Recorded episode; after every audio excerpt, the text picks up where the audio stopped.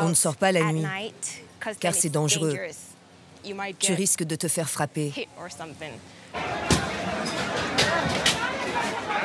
Ils pensent que tous les Africains sont les mêmes. Quand il y a un incident avec un Africain, ils pensent que tous les Africains sont responsables.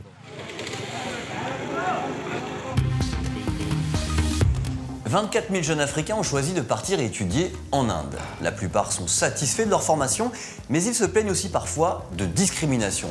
Ils disent être victimes d'actes racistes et parfois même de violences. Pour en savoir plus, notre journaliste Gaël Faure s'est donc rendu à Bangalore, dans le sud de l'Inde, pour rencontrer notre observateur Tanguy.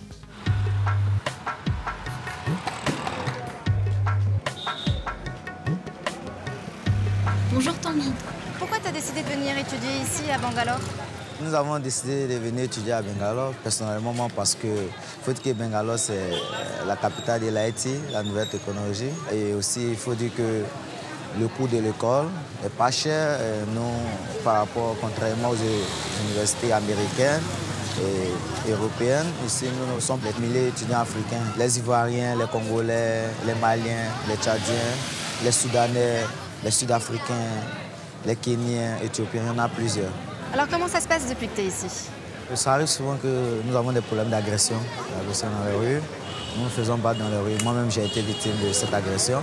Une fois venu de l'école, nous avons eu euh, des arguments avec des chauffeurs de, de auto et cela s'est terminé par la bagarre. Nous avons été battus et là j'ai fini même à l'hôpital. Beaucoup d'étudiants africains se plaignent d'attaques similaires. Souvent, cela part de petites querelles dans la rue. Querelles auxquelles se joignent des passants et qui dégénèrent régulièrement en lynchage.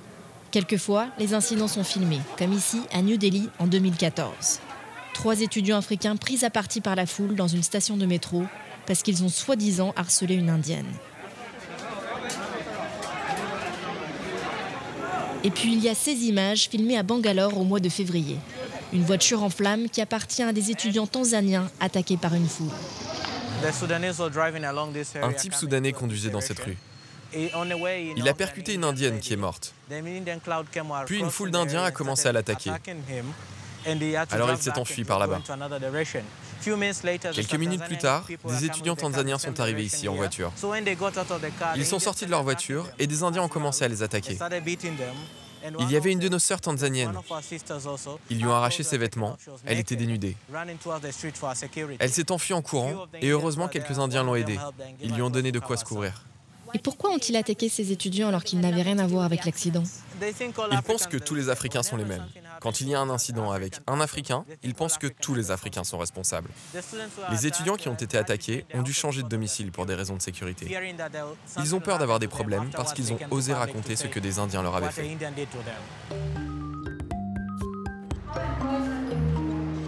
Les jeunes Tanzaniens attaqués par la foule étudient à l'université Acharya, à quelques rues de là.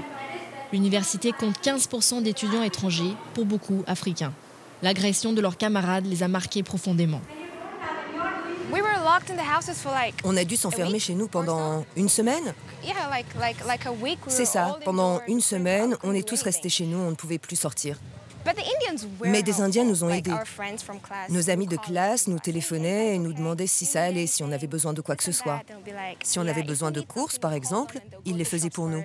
Si ça leur est arrivé, je me dis que ça peut arriver à n'importe lequel d'entre nous. Depuis les incidents, il y a des habitants de Bangalore qui m'ont menacé parce que je suis un porte-parole des étudiants africains ici. Et oui, j'ai peur.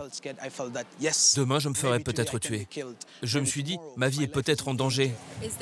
Et depuis, vous avez pris des précautions On marche en groupe. On ne sort pas la nuit, car c'est dangereux. Tu risques de te faire frapper. Donc on reste chez nous en sécurité. Ils nous ont donné un numéro à appeler si on a un problème.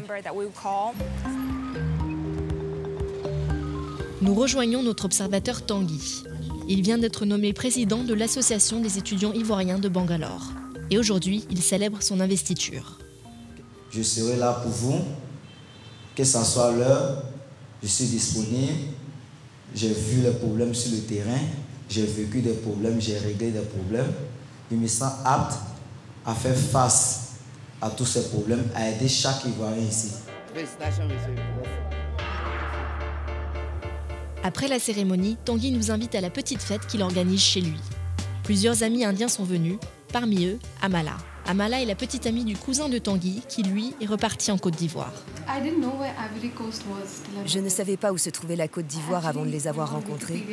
J'ai dû aller voir sur Wikipédia le lendemain. Donc votre amitié vous a beaucoup appris Oh oui. Il y a une chose que peu d'Indiens sont prêts à admettre.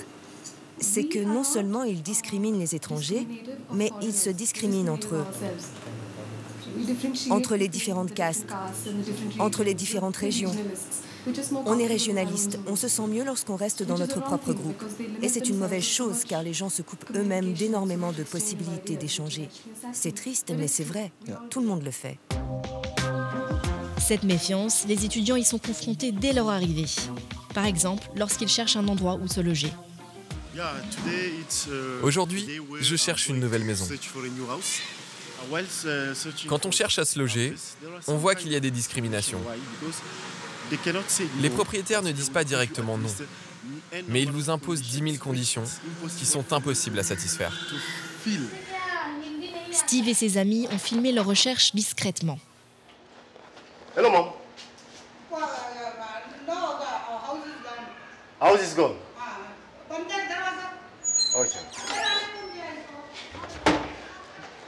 You want to search? Search. Hmm? Yeah, yeah. We are searching. So yeah, this is search. already done? Done. Okay. Thank you. We came just now. Beaucoup de propriétaires leur disent qu'ils n'ont pas le bon profil. You are from America, South Africa? No, Congo. Congo, Congo Kinshasa. No, no, no. Not this, that house? Yeah. No, no bachelors. Please. No. No bachelors. Only, only family. Only family. So, ah. Family means married. Married. married. So what is the difference between someone who is married no, and someone who is not bachelors comes from they will big, they will make big galata. They will drink and they will bring girls and uh, that's why we are not going to do. À la fin de la journée, Steve et ses amis n'ont toujours pas trouvé d'appartement. Pour les étudiants africains en Inde, la désillusion ne vient pas que du racisme. Certains se font aussi escroquer par leur université d'accueil. C'est le cas de ce groupe. Aujourd'hui, ils sont venus demander de l'aide à la Cour des droits de l'homme. On a été amené par une agence, Travel Speed. En arrivant ici, euh, on est venu avec des documents de Loyola School Business. Et en arrivant, on a trouvé que le collège s'appelait Bangalore International College. Les classes, elles sont assez réduites. Parce que déjà, moi, j'ai constaté qu'il y avait trois salles de classe. Euh, et une salle qui s'appelait, pour certains c'était le labo, pour d'autres c'était la salle d'informatique. La salle d'informatique, il y a des ordinateurs, mais apparemment ces ordinateurs ne fonctionnent pas. Parfois on terminait le cours d'anglais, on nous demandait entrez dans la salle d'informatique, faites comme si vous utilisiez la machine. Et on le faisait aussi, on prend des photos, ils mettent sur internet et c'est tout. Certains n'ont même pas de cours du tout. Je suis venu pour le master, il s'est trouvé qu'il n'y a, a, pas de master chez eux. Ils m'ont menti. Ça, c'est la mention, c'est plus que la mention même. Puisque euh, quand on paye, quand on quitte le pays pour venir jusqu'à jusqu'à ici et payer des millions, et arriver ici, vous dites que vous avez master, vous n'avez même pas euh, master. Ah, c'est grave. Le tout nouveau Bangalore International College, qui coûte 2700 dollars par an, se vantait d'être affilié à la prestigieuse Bangalore University. Mais une fois sur place, les étudiants ont réalisé que c'était un mensonge. Le diplôme qu'ils sont venus chercher de si loin ne vaudra rien du tout. Euh, actuellement, je compte d'abord récupérer mes, documents qui sont au collège parce qu'ils avaient exigé des documents originaux. Alors, là maintenant, nous ne pouvons pas changer de collège parce qu'eux, ils ont tous nos documents et ils ne veulent pas nous les remettre. Et aussi, euh, on a quand même dépensé quelque chose pour venir ici. Euh, si c'est possible qu'ils nous remettent ne fût-ce que l'argent de l'inscription, ça nous permettra peut-être d'aller vers d'autres collèges qui sont affiliés. Le directeur du Bangalore International College n'a pas répondu à nos demandes d'interview. Selon la commissaire des droits de l'homme de la région, d'autres universités ont escroqué des étudiants africains de la même façon. Ils voulaient juste gagner de l'argent facile sur le dos de ceux qui s'inscrivaient. Ce doit être un modus operandi. Ils vont dans des pays africains et puis ils font venir les étudiants. Certains étudiants ne parlent même pas anglais. Ils ne parlent que français. Alors, je ne vois pas bien comment ils peuvent suivre des cours ici. Le ministre responsable de cette région n'a pas non plus répondu à nos demandes d'entretien. En revanche, le chef de la police a accepté de nous recevoir. S'il dit ne pas être au courant des problèmes d'escroquerie, il a suivi de près le cas de l'attaque des étudiants tanzaniens. Pensez-vous qu'on a attaqué ces étudiants parce qu'ils sont africains? Absolument pas. C'est juste une bagarre sur le bord de la route. Il y a des gens qui profitent de la situation. Ça arrive. Tout va bien. Mais ces étudiants n'avaient rien à voir avec l'accident. Oui, tout à fait. On peut dire que c'était un cas d'erreur sur la personne. Une bagarre, c'est tout. Mais ils ont été attaqués parce qu'ils étaient africains. Non, non. S'ils avaient été indiens, on ne les aurait pas attaqués, si Non, non, c'est faux. Des étudiants africains nous ont dit qu'il y avait beaucoup d'incidents où ils étaient attaqués dans la rue sans raison ou pour des petites histoires. Moi, je dis qu'il n'y a rien de la sorte. Ça n'existe pas Non, s'il se passe quelque chose, eh bien, parfois, c'est peut-être à cause de leur comportement. Ce n'est pas qu'ils sont étrangers ou africains, non. Il doit y avoir une raison. Il doit y avoir une étincelle. Vous ne pensez pas qu'il y a des Indiens qui n'aiment pas les Africains? Non, non. Dans tous les pays, il y a des problèmes. Parfois, on ne peut pas contrôler le comportement humain. Ce sont des cas isolés. Peut-être que le racisme existe dans tous les pays. Non, non, pas du tout. Le racisme n'existe pas ici. Non, il n'y a rien de la sorte ici. Le chef de la police nous a remis un document une circulaire qui propose des solutions pour limiter les tensions entre les Indiens et les étudiants africains. L'idée principale, obliger les étudiants étrangers à s'enregistrer auprès de la police. Une mesure faite a priori pour rassurer les Indiens plutôt que les étudiants. Mais Tanguy et ses camarades comptent continuer à se battre pour que leur voix soit entendue. Et surtout afin d'améliorer les conditions pour les milliers de jeunes Africains qui viendront étudier en Inde dans les années à venir. Voilà, c'est fini, mais nous allons rester en contact avec notre observateur Tanguy.